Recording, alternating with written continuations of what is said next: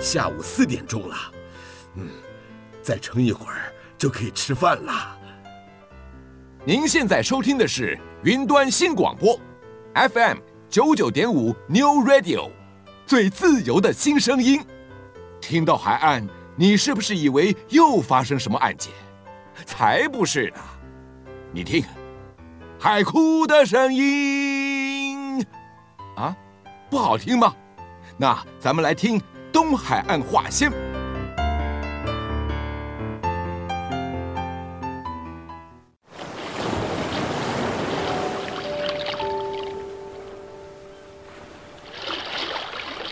东海岸话先。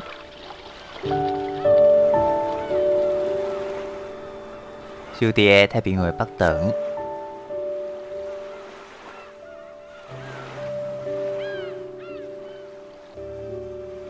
邀请恁同齐拍开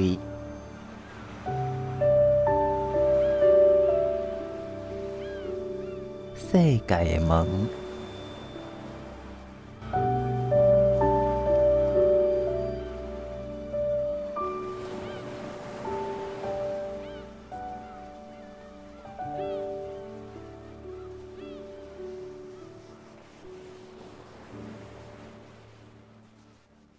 云端新广播电台 New Radio FM 九九点五，我是 Tiff。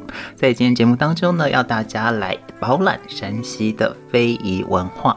那在今天节目当中呢，为大家邀请到的是长期以来推广两岸文化交流的中华汉围文化推广协会理事长陈春玲，来跟大家分享这一次在佛光山所举办的山西非遗文化大展。那么。到底为什么有这样的音乐，可以把这山西的非遗带来台湾来跟大家分享？那么中间又有什么是不可错过的精品展览呢？首先，我要请理事长先自我介绍，待会再来一一我们说明。哎，主持人好，各位听众大家好，我是陈春林。那因为我呢长期从事两岸交流工作，对，二十五年了，二十五年了啊。那在我们在一九八七年哈，两岸开始恢复往来，嗯，然后大概呃一九的九二年以后呢，两岸的文化交流慢慢步上正轨，嗯，是。那我是九五九六年就投入了相关的工作啊，这个领域。那刚开始在做交流工作，是我们说是啊，实物追着实物啊，实物在先行，然后政策政策政策后。才更少来。呃，我比较好奇的是，理事长，您也算是比较早期一波我们所谓的做文化交流。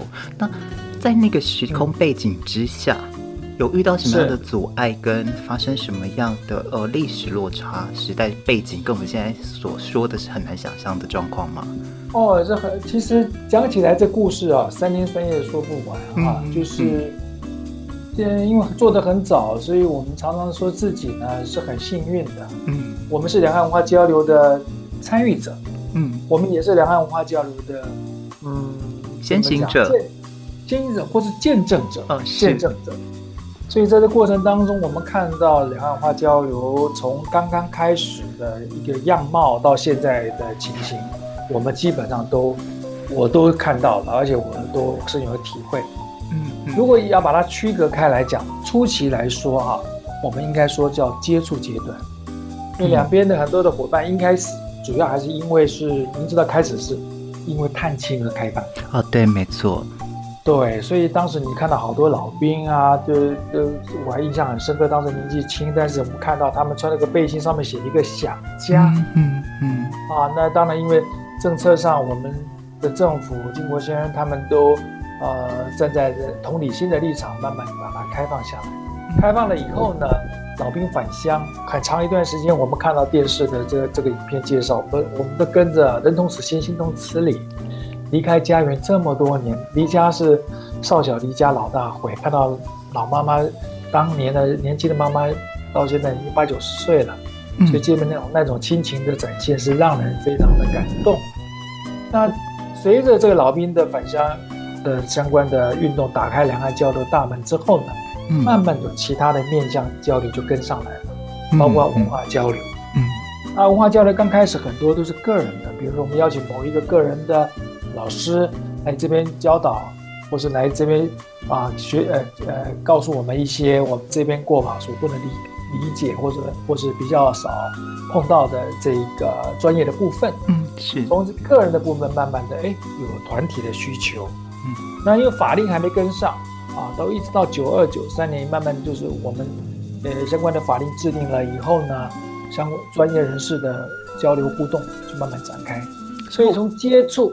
从接触，一直到慢慢的什么，嗯、开始学习说，哎，你们有什么，我们有什么，嗯，你们是什么特色，我们是什么特色，那种互相探索的过程，是一个非常漫长，也是彼此打开心房的一个很漫长的呃很重要的过程，嗯嗯，然后慢慢的从接触，慢慢的有都彼此理解了。开始活络起来，嗯，你晓得文化人嘛，在一起肯定都是很快就打成一片。对，因为有共同的话题跟嗜好。对的，嗯、对的，我们等于是有文化的这些内涵在在做触媒转化，然后是作为我们共通的话题，很快的就慢慢进入到另一个阶段，说，哎，那我们用什么来交流？嗯嗯，我们可以促进什么样的交流啊？慢慢的就有很多的美术家到台湾来，我们美术家到大陆去。或是大陆的，我们这里叫做无形文化资产，嗯，大陆叫非物质文化遗产，慢慢也过来，嗯，那我们也过去，我们的大仙尪啊，那个七，那个那个那个甚至于三太子爷，我们都也把他请到北京去表演，哦，是是 大型的生偶，所以对，所以在这样的一个过程当中，就进入到一个相互交流的阶段。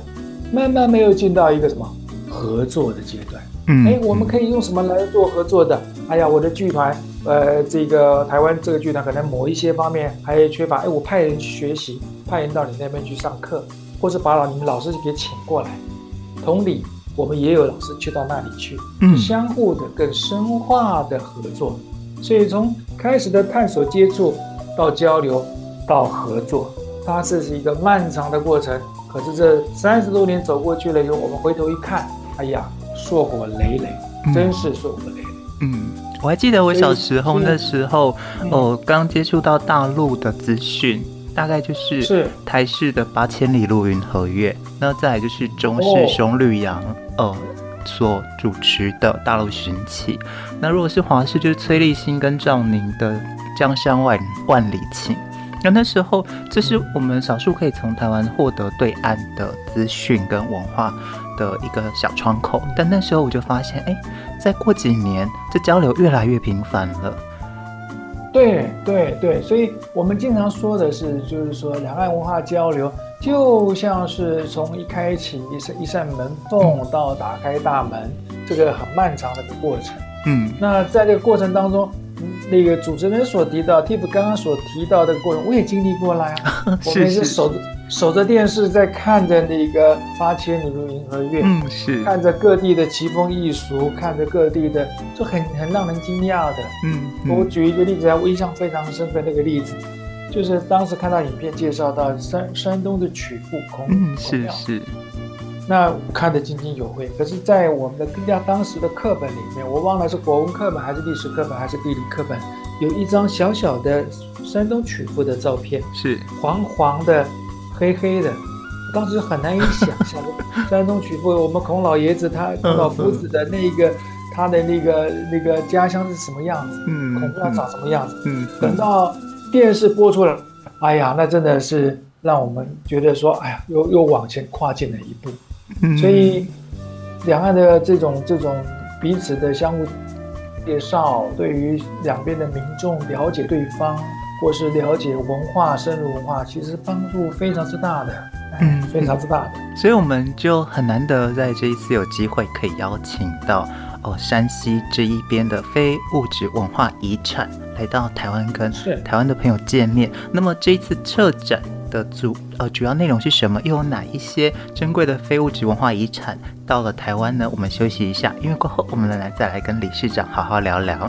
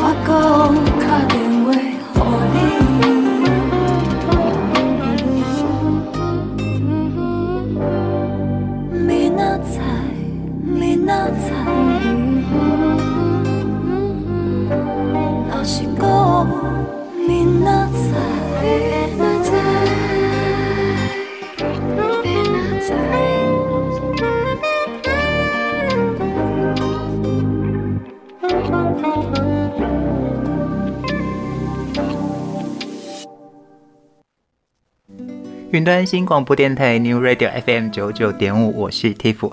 在今天节目当中呢，为大家邀请到的是中华汉维文化推广协会理事长陈春玲陈理事长来跟大家分享。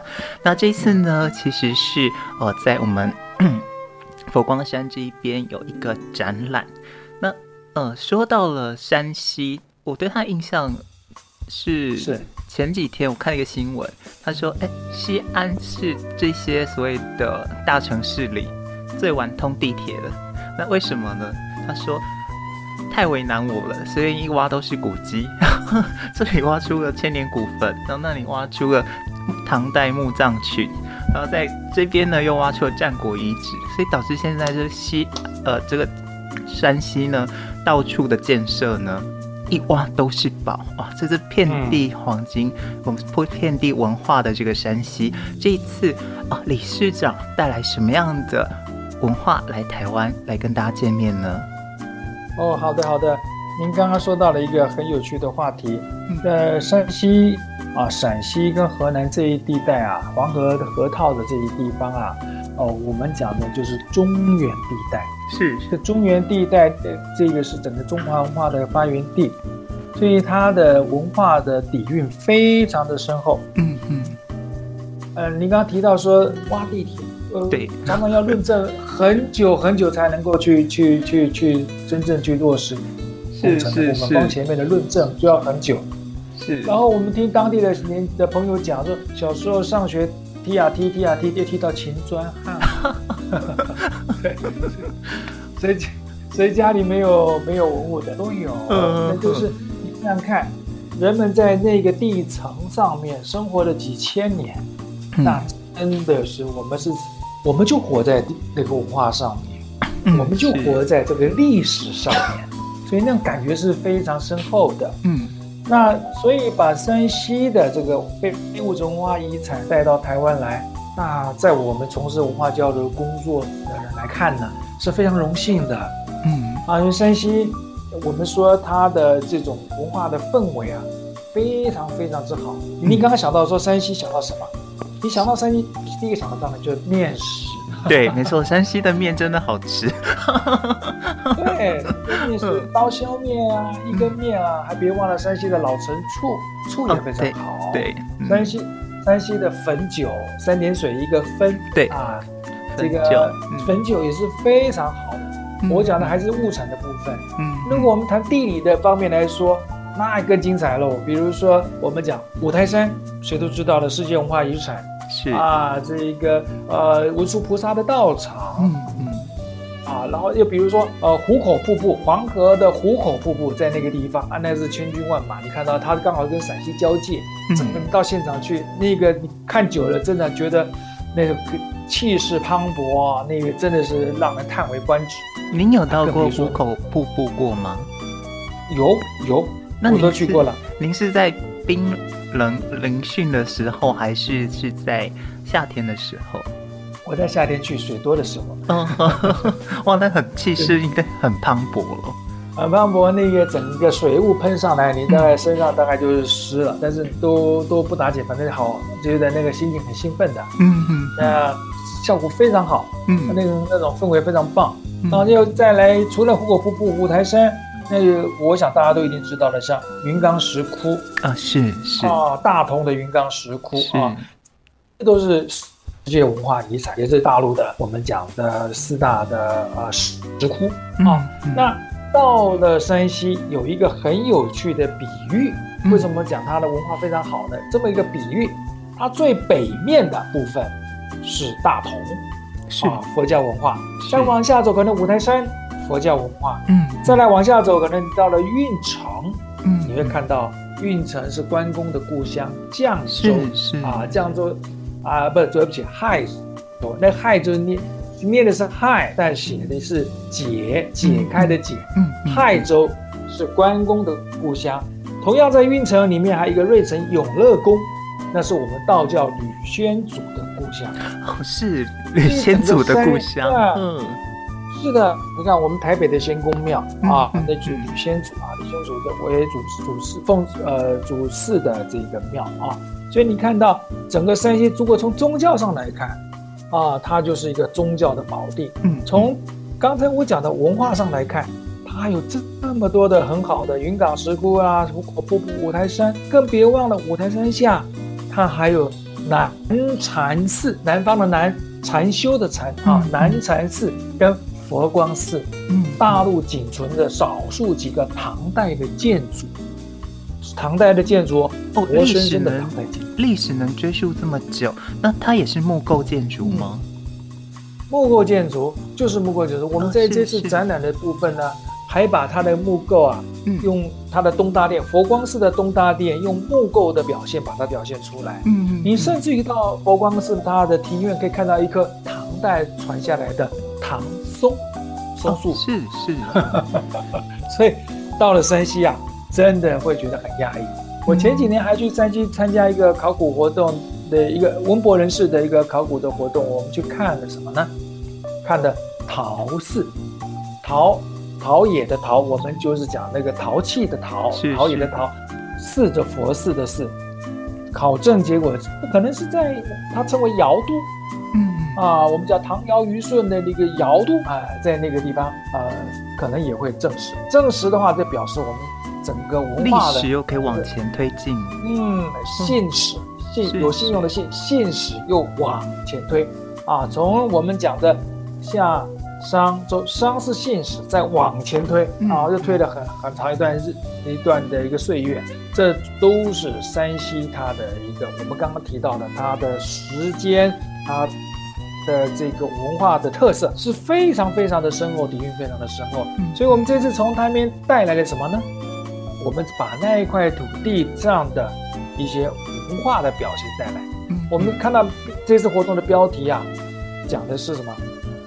山西非遗，哎，美在三晋，山西非遗台湾行，非遗我们叫做无形文化资产，是。大陆呢叫做非物质文化遗产，它指的是群众生活里面的跟生产、跟劳动、跟节庆有关系的这一些、这些、这些文化的一些活动，可能包含表演艺术，嗯，可能包含。我们的这个这个工艺特征、工艺的表现，嗯，这都都是在这里面。比如说，因为生产，它可能有发展出编织，可能是因为在田间要歌唱啊，他就拉开嗓门，人在在原野里唱歌，就发展出一种民歌的唱腔。嗯，这些都是非物质文化遗产的内涵。嗯，那这次呢，我们就精选了他们十大类型的文化遗产的内涵。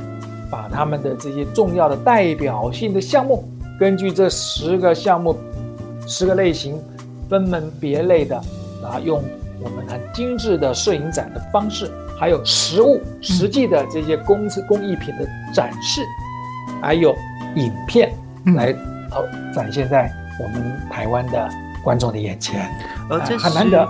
而这十个不一样的记忆的呈现，其实包含了十一住行娱乐，在生活当中的各个我们说的生活庶民生活的面相当中，都可以看见。那到底是哪十项不一样的分类？那其中又有什么代表作品呢？我们休息一下，因为过后再来请理事长跟大家分享。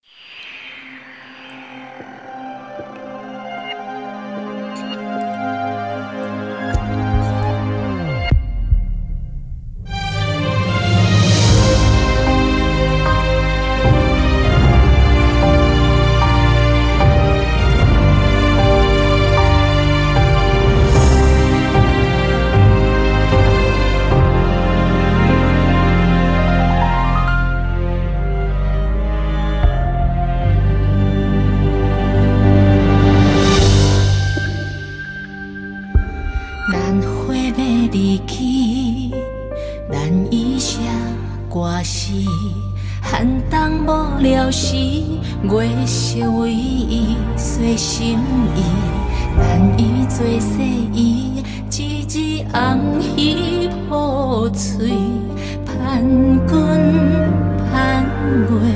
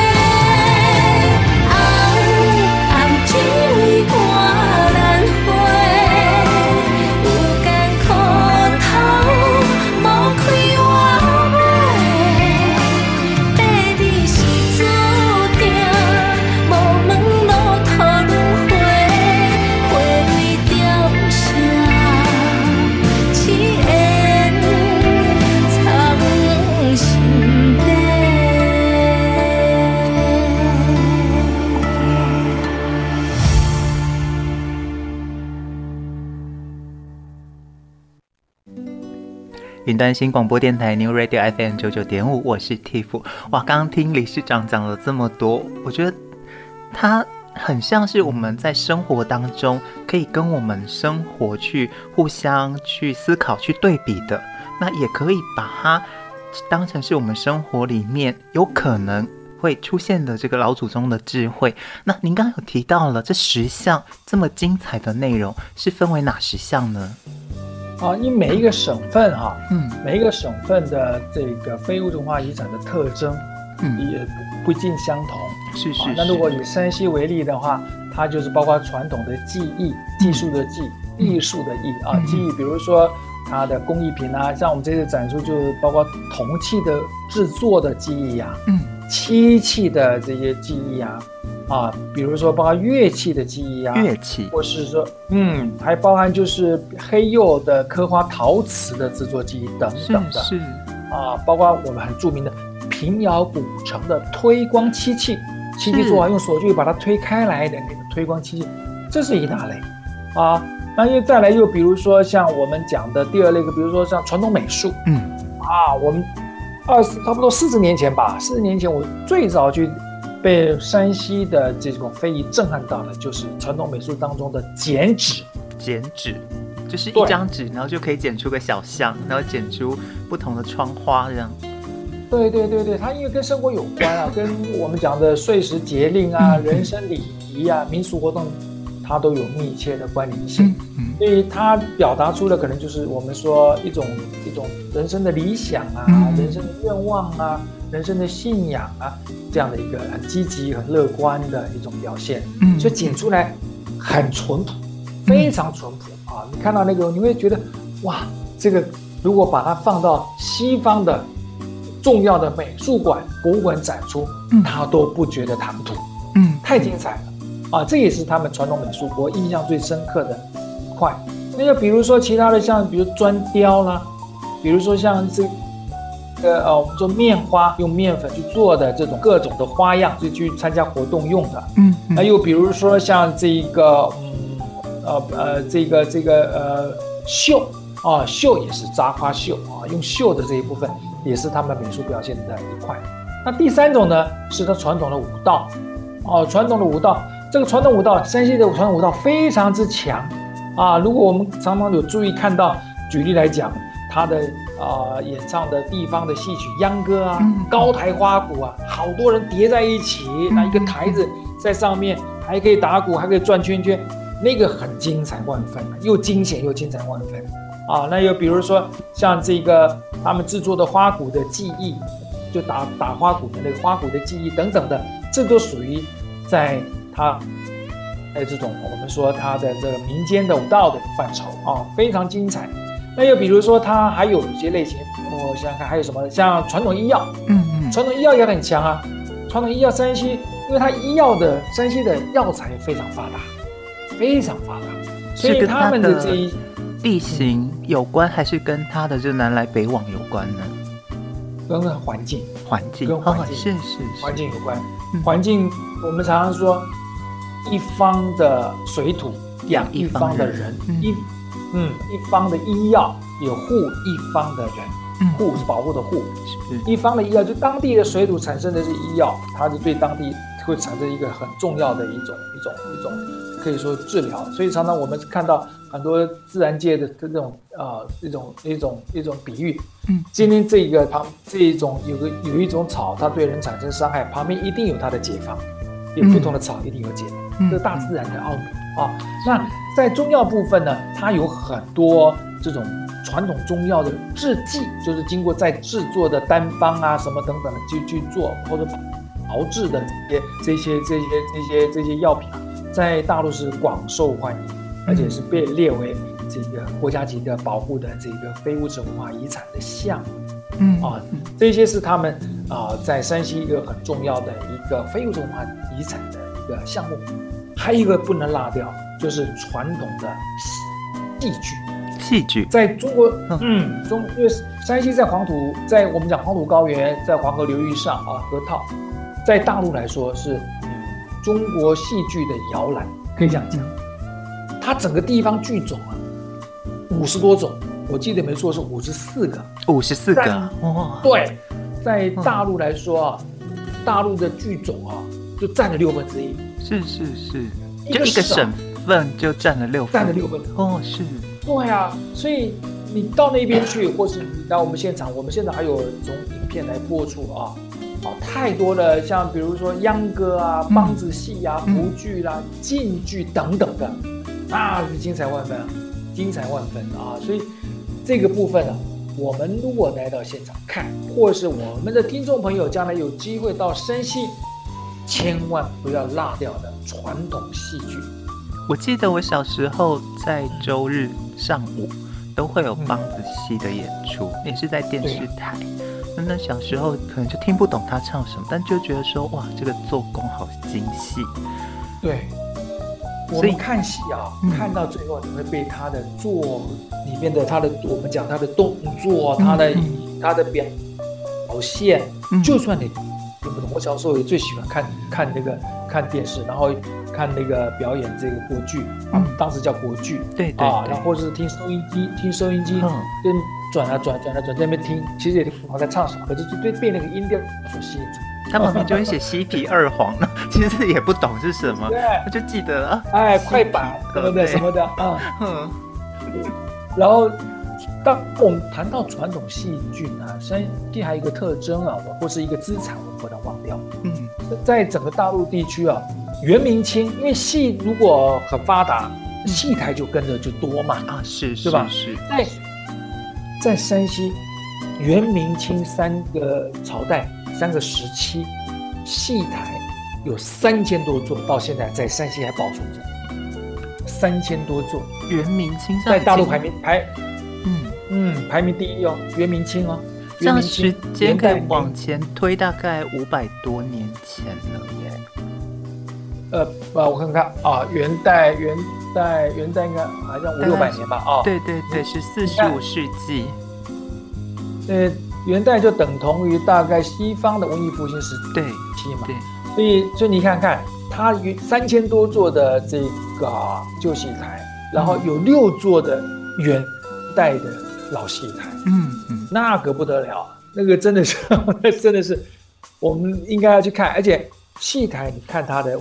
它所放的位置，它里面所装饰，包括如何产生共鸣，嗯、如何产生的这种最好的戏剧效果，就和 opera 的感觉。啊，是的，古树没有那么多的设备，可是它用这种结构的方式产生的共鸣，让我们在对面在观赏的观众、听众都能够看得清楚、听得清楚。这个是了不起的先人的智慧。嗯。啊，这是一个，我觉得在我们来看是非常非常重要的。一个、嗯、一个资产，嗯嗯，嗯那还有一个，如果谈到戏剧，我就我你到现场会看到，嗯、看到什么呢？木偶戏，我们也放了一个木偶戏哦，哦，偶叫皮影戏，啊，不对不起，偶戏，偶戏，他是美猴王，嗯嗯。嗯，他跟我们有什么不一样呢？你看我们在台湾看的是布袋戏，嗯嗯，布袋，手操哦，用手去操作叫手操啊，手操哦啊，套进去就可以演出。那如果我们到对岸，在福建，在泉州，它有一种悬丝木偶，线偶啊，我们台湾叫嘎雷亚，嘎雷亚啊，那个有一种线偶。那在北方有一种北派的杖头嗯，杖是这个我们讲的老丈人那个杖啊，就是一根长长的木头，就竖着头，那那个身体啊，从身体里面伸到最底下，演员呢会一手拿着他的那个那个杖子。啊，然后另外两只手呢，各有一根棒子，他另外由演员另外一只手来操作，也就是一个演员要操作一个偶。嗯，那偶可以细到什么程度呢？它可以甩水做水袖，可以做水袖，可以可以写书法，他也在如果在在别的省份里面，甚至还会变脸。哇，很精彩。现在，现在会操作这些杖头偶的。应该都是老艺师了吧？年轻的也这一辈也会吗？会啊，因为现在大陆这么多年来，嗯，从非物质文化遗产慢慢在复兴的过程当中啊，他们在这种保存制度或是鼓励制度啊，嗯、或是传承制度啊，做的挺不错的。它有大概分四级，嗯，保护啊，就是国家级呀、啊、省级啊、县级啊、市级等等的四级保护。嗯，那在这个保护的过程当中，他就像我们台湾也有啊一个老艺人，他可以培养他的门生，我们叫我们台湾叫做艺生，艺术的艺，艺生。嗯，大陆也一样，他这些老传传承人，他培养很多的学生，那这些学生呢，可能政府会有点补助，台湾也会有啊，让学生在学习有点补助，然后他学习完整的技艺。然后还可以做演出，慢慢的把它推广出去，让这个古老的技艺在年轻的一辈能够往下传承，啊，这个是做得不错的。两岸都其实都做得很好。台湾的话，好像就是新传奖的得主，或者是我们说人间国宝。对，它是不同时期哈，不同时期，然后由教育部或是文化部在所推出的不同的奖项啊，那其实的目的都一样。就是鼓励我们这一些学有专精的老艺人，能够把他的绝活，能够传承下来，嗯嗯啊，然后政府就设了很多的方案，鼓励方案。我们遵从老艺家、老艺术家，他一辈子在为这个守护着这一门祖先传下来的艺术或是技艺，然后传承下来。那所以我们看到有很多的场合，我们的呃，不管是政府的官员朋友，不管是。社会大众，不管是媒体，对这些老艺人是非常的尊重和呵护，嗯，嗯，因为他每一个老艺人身上代表一个文化的一种传承，是是啊，这这是非常棒的啊，这是非常棒的。嗯，那听到理事长介绍到现在，我们只介绍了前面五个分项，那其实呢还有后面的五个分项，我们先休息一下，因为过后再来请理事长来帮大家做详细介绍。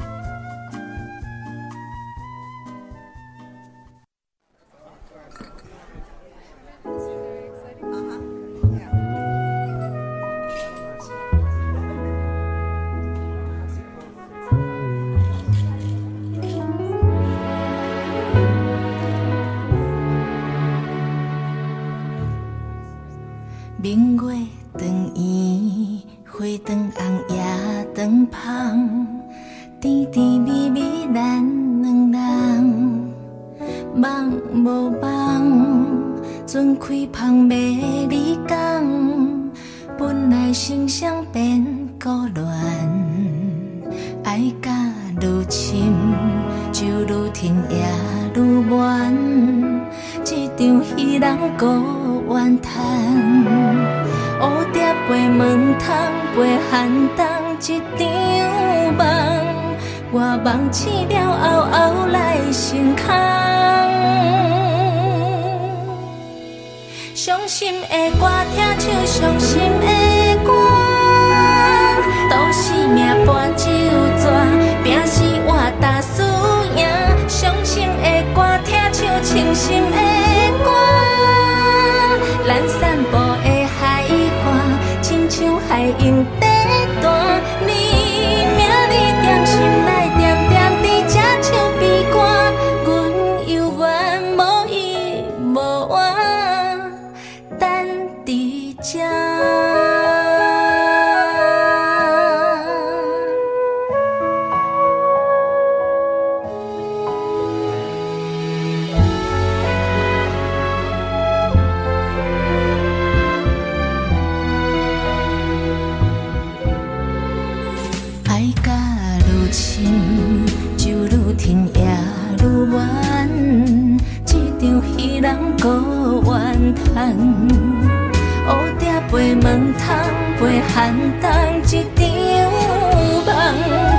放弃了后,后来心空。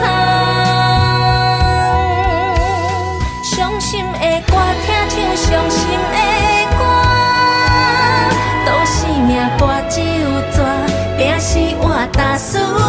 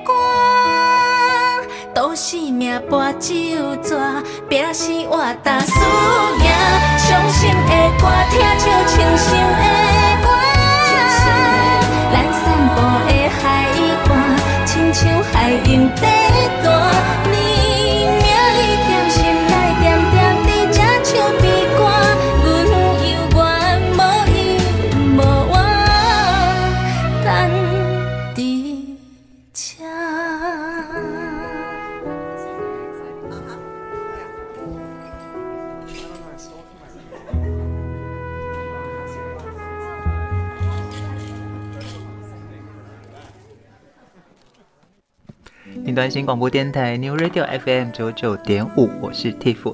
在今天节目当中呢，为大家邀请到的是理事长陈春玲陈理事长来跟大家分享的是美哉三境。那刚刚我们已经为大家介绍了，包括传统戏曲、医药，那还有传统舞蹈、美术跟技艺这五项分类。那接下来呢，理事长将为我们再来介绍另外五项分类。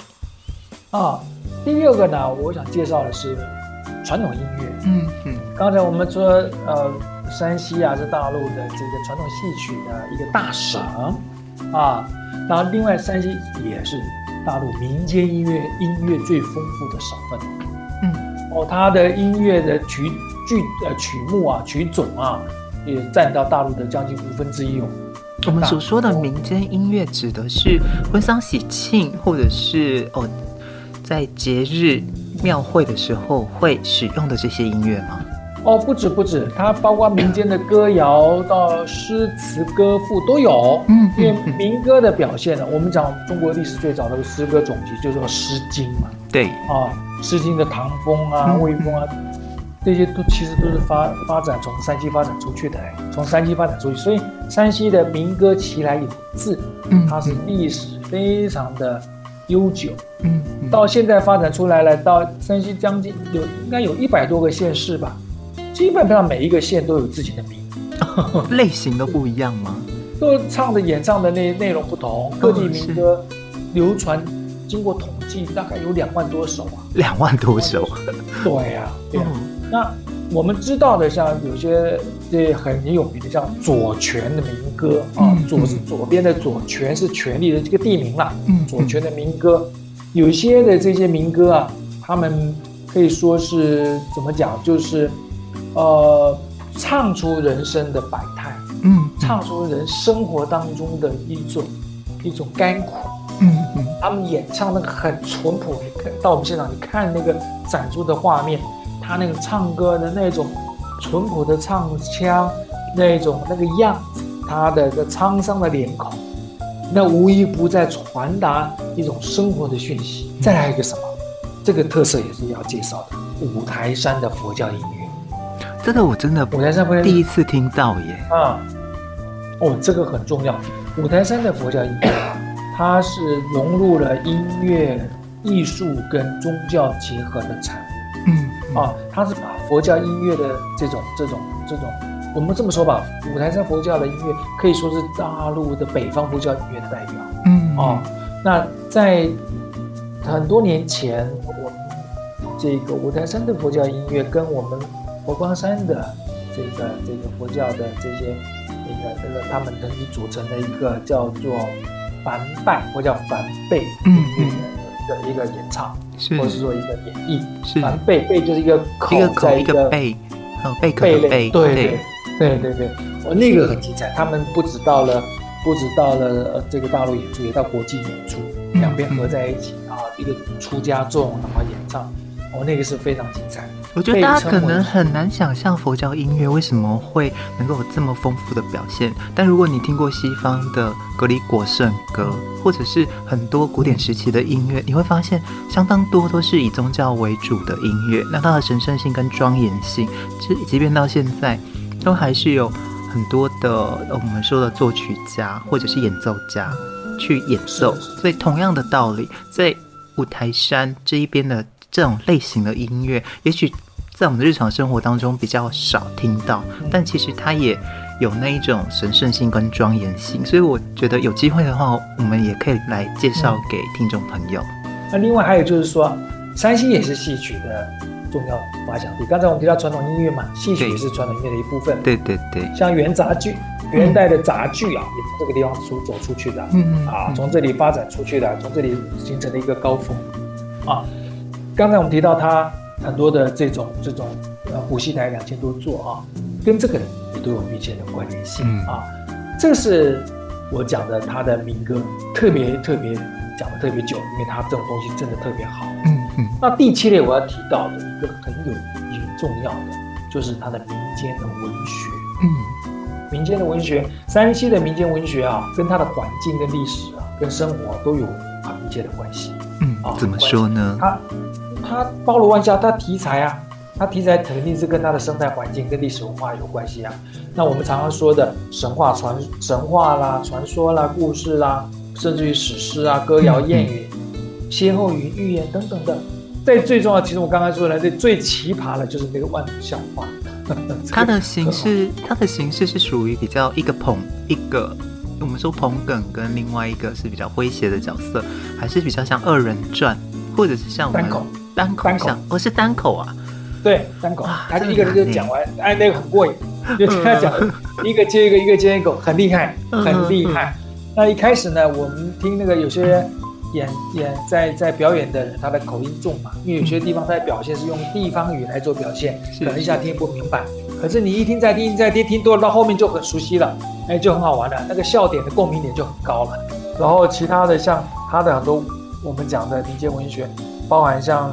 从题材上来看，可能牛郎织女的传说呀，董永的传说啊，嗯，那比如说唐尧虞说那个尧的传说呀，嗯、杨家将的传说啊，嗯，这个都是都都表现得非常精彩啊。嗯、那山西的伙伴的口音，我们台湾同胞听起来可能一下子不太能够适应，听久了就习惯。对，就一个腔调，但是其实仔细听，它跟呃我们说的普通话就。夹带一点腔调，但并不是那么难辨别。对，没错，不会太难辨别。嗯、就是我刚刚说，你听听久你就习惯了，就你就就很快就听懂了，而且你还会分辨开始，哦，这个地方跟那个地方还不太一样。对，就是那个腔调稍微要不太一样。对对对。那我再介绍，接下来介绍民俗。嗯啊，民俗哈，那民俗一样啊，它因为。历史悠久啊，所以它整个这个民俗活动就扩及面上就很广了。比如说传统的节庆啊，呃，礼仪活动啊，生活的方方面面啊，你要谢天谢地的时候，肯定在农闲之余，绝对不会在农忙嘛。所以它跟跟我们的四时春夏秋冬的这个呃春耕夏耘秋收冬藏，一定是在比较农闲的时候才有很多的大的节日出来。那很多的民俗的活动也根据这样的农民历，或根据我们的这个二十四节气的这些相关的这样的一路过来啊，就形成了各个季节丰富多彩的民俗的这些活动。那山西的这传统的民俗啊，其实很有意思，它有一个很鲜明的地方特色。嗯，我常常说，各地的民俗活动都有各地的土味儿。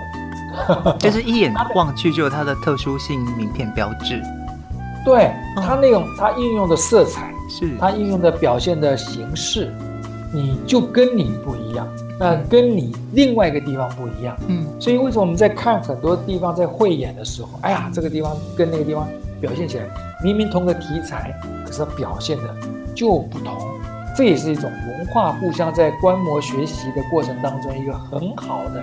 一个一个一个观察点，就是啊，同样的题材，我们表现的不一样。那它的特色在哪里？我的特色在哪里？这很有意思。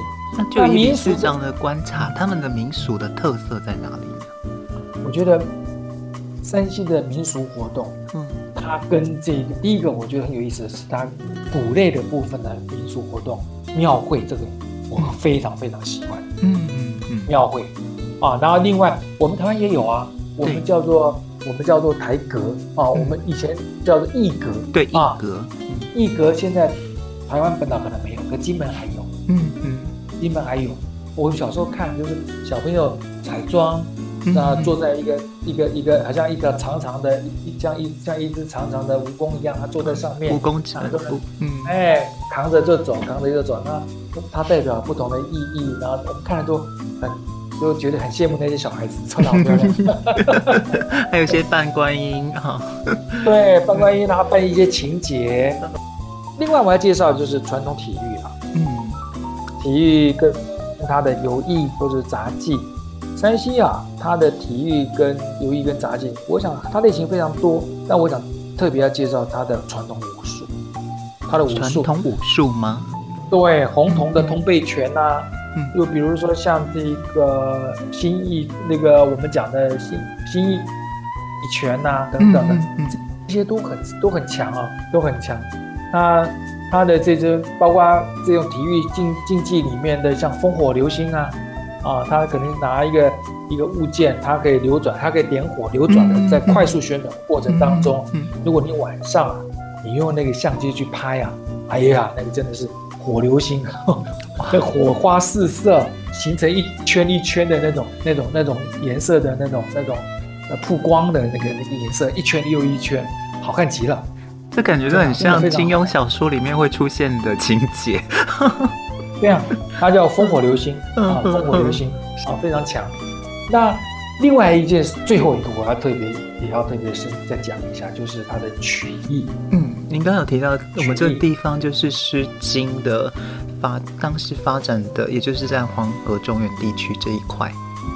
嗯，对，它因为诗歌从《诗经》的，我们讲唐风、魏风啊，都主要在这个地方嘛，都其实可以当当时的这些都是可以唱的嘛。嗯，啊，就是古老民歌嘛啊。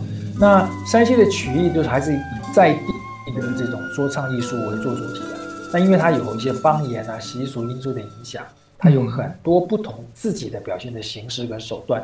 啊，那有些当然讲的是比较比较这么样的一个深入，但是也有一些比较趣味的啊，比较这种有趣的方式。但不管如何，它里面都总是蕴含着人生的智慧啊，也让我们能够触发我们更多对人生啊、对生活的这些思考啊，这是很很有意思的一块一个一个一个山西的非遗的。一个代表，理事长，你刚刚提到的古书，它的表演形式，您说有单人也有多人，那多人他怎么表演呢？多人他可能用琴书，古书他可能就是，比如说他一个主唱的人，他站在台前，就有点像像我们看到的那个啊板书也一样啊，他可能在前面拿个鼓，拿个拿个板子边唱边边边敲边唱边敲，嗯。啊，这是山西十大类型的非物质文化遗产。啊，很简单的扼要的，跟所有的听众朋友做一个介绍。今天很高兴能够邀请到李市长来跟大家介绍我们这一次呢，这个美哉三径，山西的非物质文化遗产。那我想呢，最后一点时间，是不是也可以请哦理事长再一次来跟我们分享我们展出的时间跟地点？那和展期到什么时候呢？啊，我们从即日起啊，嗯，在。高雄大树乡佛陀纪念馆，嗯，啊，它的第四展厅，我们从即日起展到二十一号，展到二十一号，啊，那欢迎朋友们，这是完全免费的哦，嗯，你就来到现场看，啊，然后您看完了以后呢，帮我们那边扫描二维条码，填线上的问卷，还可以抽我们的一个小工艺品哦，从山西来的猕猴虎布老虎，哈哈哈，这个。以前我们在十年前，我们曾经办非遗展，我们的布老虎在现场非常抢手。我们这一次特别又又运来了一批，除了展示之外，我们就留在现场，就将来那给朋友给帮我们填表的观众朋友、听众朋友，我们让他抽奖去用。所以欢迎各位啊，在二十一号以前啊，包括二十一号都能来到我们啊佛光山佛陀纪念馆来参观。也可以上我们的网站，你只要啊、呃、上网打我们单位汉维汉雅，你就可以查到我们的专属的网站来做相关的介绍。嗯，是。那么在今天节目呢，为大家邀请到的是中华汉维文化推广协会理事长陈春岭陈理事长，来跟大家介绍我们这一次的非物质文化遗产多彩三径的展出。那么再次谢谢理事长的分享，谢谢您。谢谢 Tiff，谢谢主持人，谢谢听众朋友，欢迎大家。